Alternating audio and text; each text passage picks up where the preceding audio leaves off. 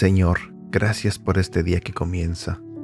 Gracias por darnos la oportunidad de despertar y de vivir un día más.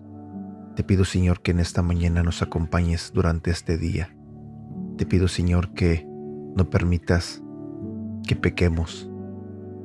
Y te pido, Señor, perdón por cada pecado que he cometido, por cada mal pensamiento. En esta mañana quiero pedirte que nos hables a través de este devocional. Gracias, Señor, por lo bueno que eres con nosotros. En el nombre de tu Hijo Jesús. Amén. Viviendo un Getsemaní. El evento relatado en los Evangelios que tuvo lugar en el huerto de Getsemaní puede ser considerado una de las situaciones donde claramente se evidencia la humanidad de Jesús. Así como tú y como yo experimentamos tristeza y ansiedad, el Hijo de Dios también lo vivió. Y a partir de esa vivencia, nos deja una enseñanza sobre el manejo de emociones difíciles. Jesús sabía con anticipación lo que le iba a pasar. Eso generó en él tal nivel de tristeza y ansiedad que les dice a sus discípulos más cercanos que se sentía morir. Probablemente estaba viviendo lo que hoy en día denominamos un ataque de pánico. Jesús, en medio de esa situación, reconoce ambas emociones y las verbaliza con quienes constituían su círculo de confianza. Comparte cómo se siente y antes de retirarse a hablar a solas con su padre, les pide a sus amigos que oren también para enfrentar lo que se venía.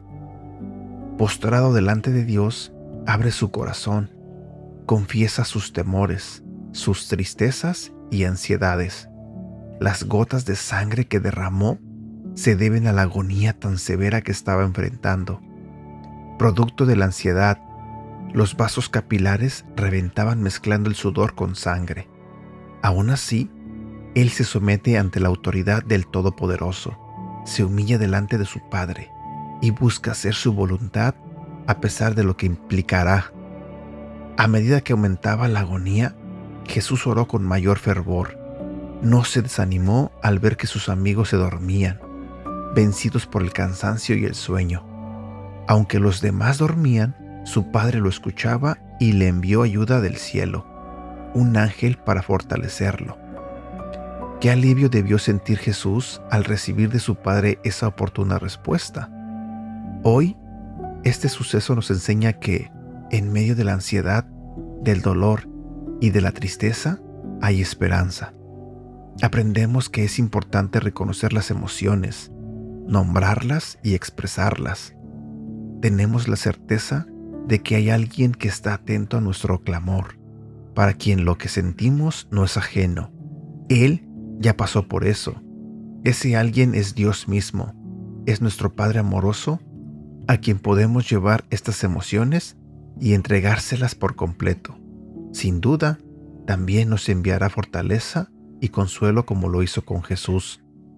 Podremos salir victoriosos mirando con esperanza el futuro seguros que sin importar lo que venga, caminamos en la voluntad de Dios y Él camina con nosotros. Sin importar si tus amigos o personas cercanas duermen alrededor tuyo, si no te acompañan como quisieras, Dios te escucha, está atento a tu clamor y te responde.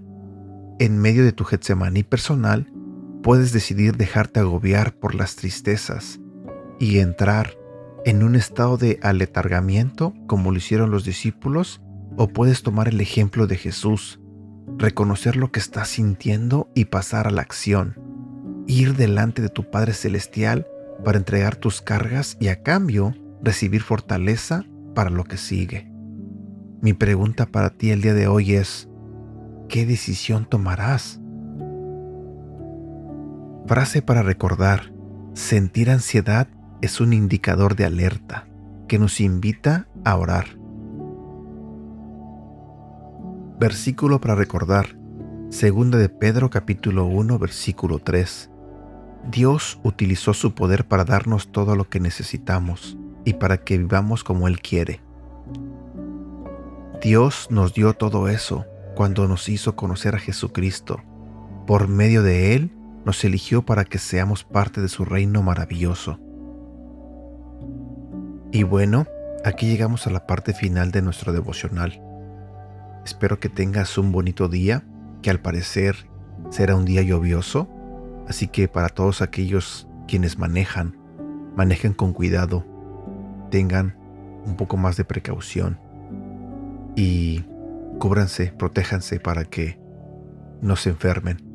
Que Dios los bendiga y los cuide.